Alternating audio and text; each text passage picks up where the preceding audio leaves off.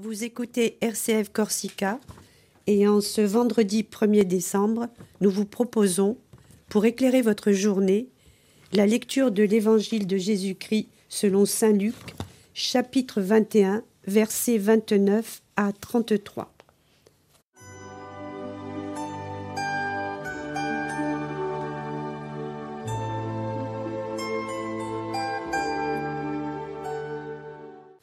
En ce temps-là, Jésus dit à ses disciples cette parabole. Voyez le figuier et tous les autres arbres. Regardez-les. Dès qu'ils bourgeonnent, vous savez que l'été est tout proche. De même, vous aussi, lorsque vous verrez arriver cela, sachez que le royaume de Dieu est proche. Amen, je vous le dis, cette génération ne passera pas sans que tout cela n'arrive. Le ciel et la terre passeront, mes paroles ne passeront pas.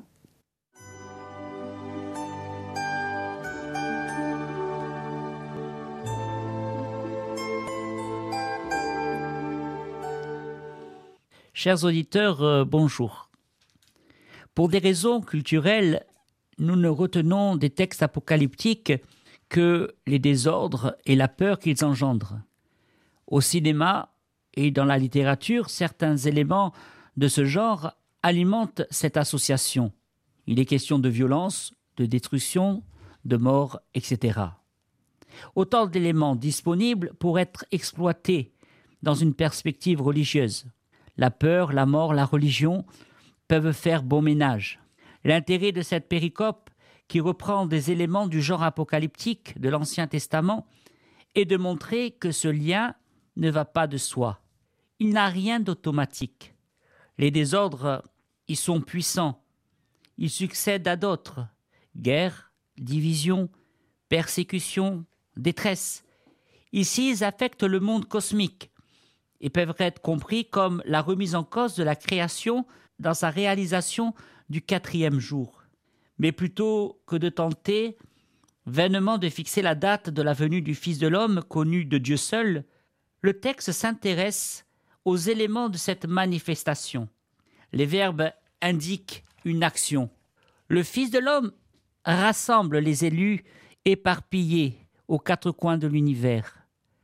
Loin d'être un personnage menaçant, le Fils de l'homme, une figure reprise du livre de Daniel, incarne ici une puissance de rassemblement universel. Ailleurs, elle est associée à l'autorité sur le péché, ailleurs encore sur le sabbat. Sa puissance est paradoxale, puisqu'elle est liée au rejet, à la souffrance, de la passion, et bien entendu à la promesse de la résurrection. Ainsi, face au désordre du moment, laissé dans la situation inconfortable d'être à la fois assuré de la fidélité de Dieu, à sa promesse dans des temps proches, mais dans l'incertitude sur le moment précis du salut attendu, les disciples sont invités à s'attacher ensemble aux paroles de Jésus qui ne passeront pas. Dans cet entre-deux, en lien et place de la peur, les verbes à l'impératif appellent à la responsabilité et à l'action. Les disciples sont appelés à scruter sans cesse et ensemble comment les paroles demeurent, pertinentes pour affronter les désordres. Prendre modèle sur le Christ les appelle à veiller avant même d'être arrêtés et comment ils doivent revêtir ensemble la tenue de service de la réalisation du dessein de Dieu.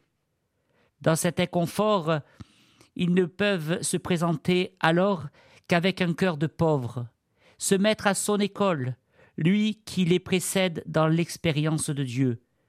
En nous attachant ensemble aux paroles du Christ qui ne passeront pas, Laissons l'Esprit Saint faire grandir en nous le Christ, véritable veilleur, qui partage nos incertitudes, notre pauvreté face au désordre, et véritable serviteur du dessein de Dieu, de rassembler l'humanité tout entière. Sur la croix, les puissances du monde, puissances de haine, de division, semblaient tout emporter.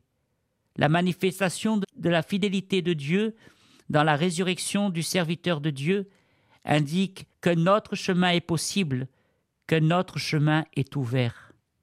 Alors restons fidèles à la parole de Dieu et mettons toute notre confiance en celui qui ne déçoit jamais. Ecosisir.